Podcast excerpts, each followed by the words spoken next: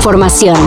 Titulares nacionales, internacionales, música, cine, deportes y ciencia en cinco minutos o menos. Cafeína.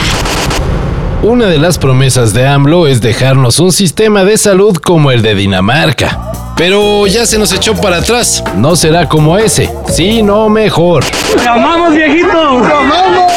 En gira por Oaxaca y a año y cachito de terminar su sexenio, el presidente aseguró que México tendrá un sistema de salud de primer mundo. Y así es como lo conseguirá, contratando personal. Hay 10.000 especialistas en el país, en el seguro social, jubilados, que todavía eh, están en condiciones de dar servicio.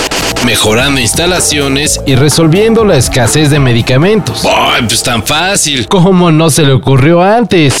¡La verga, viejo!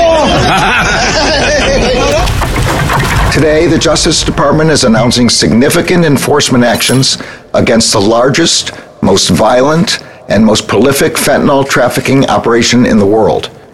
That operation is run by the Sinaloa cartel and fueled by Chinese precursor chemical and pharmaceutical companies. Estados Unidos sigue en su cruzada contra el tráfico de fentanilo y el viernes acusó formalmente a miembros del cartel de Sinaloa de contrabandear tan letal droga. Lo interesante es que entre los acusados están los hijos de Joaquín el Chapo Guzmán, por lo que se espera que le den turbo a la solicitud de extradición de Ovidio Guzmán, a quien también se le acusaría de tráfico de armas y lavado de dinero.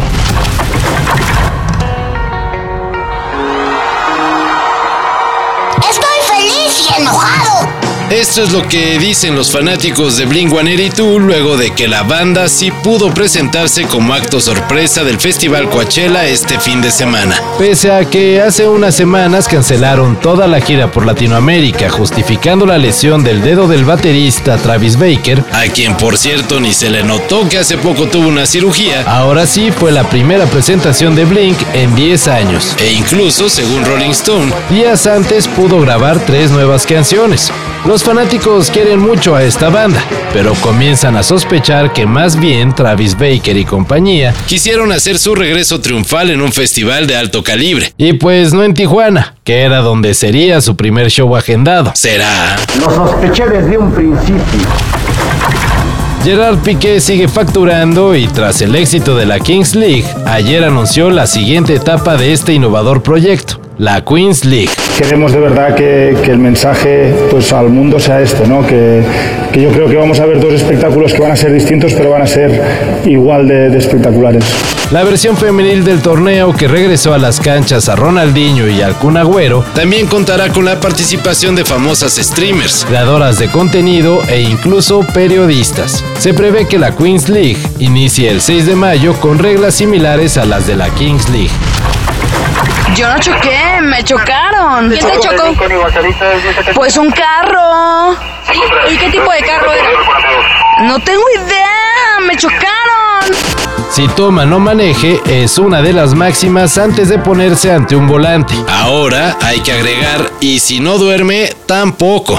Especialistas de la Universidad de Queensland en Australia revisaron reportes de accidentes viales de los últimos 20 años y encontraron que dormir menos de 5 horas aumenta al doble el riesgo de un accidente. Casi casi como el manejar borracho. Así que mínimo un coyotito para tener los reflejos al 100. O si va a estar muy dura la desvelada, establecer un dormilón designado. Oh, ¿Dónde me apunto?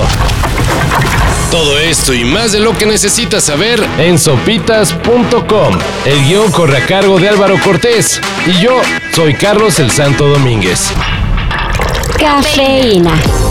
Un shot de noticias para despertar. Lunes a viernes por sopitas.com.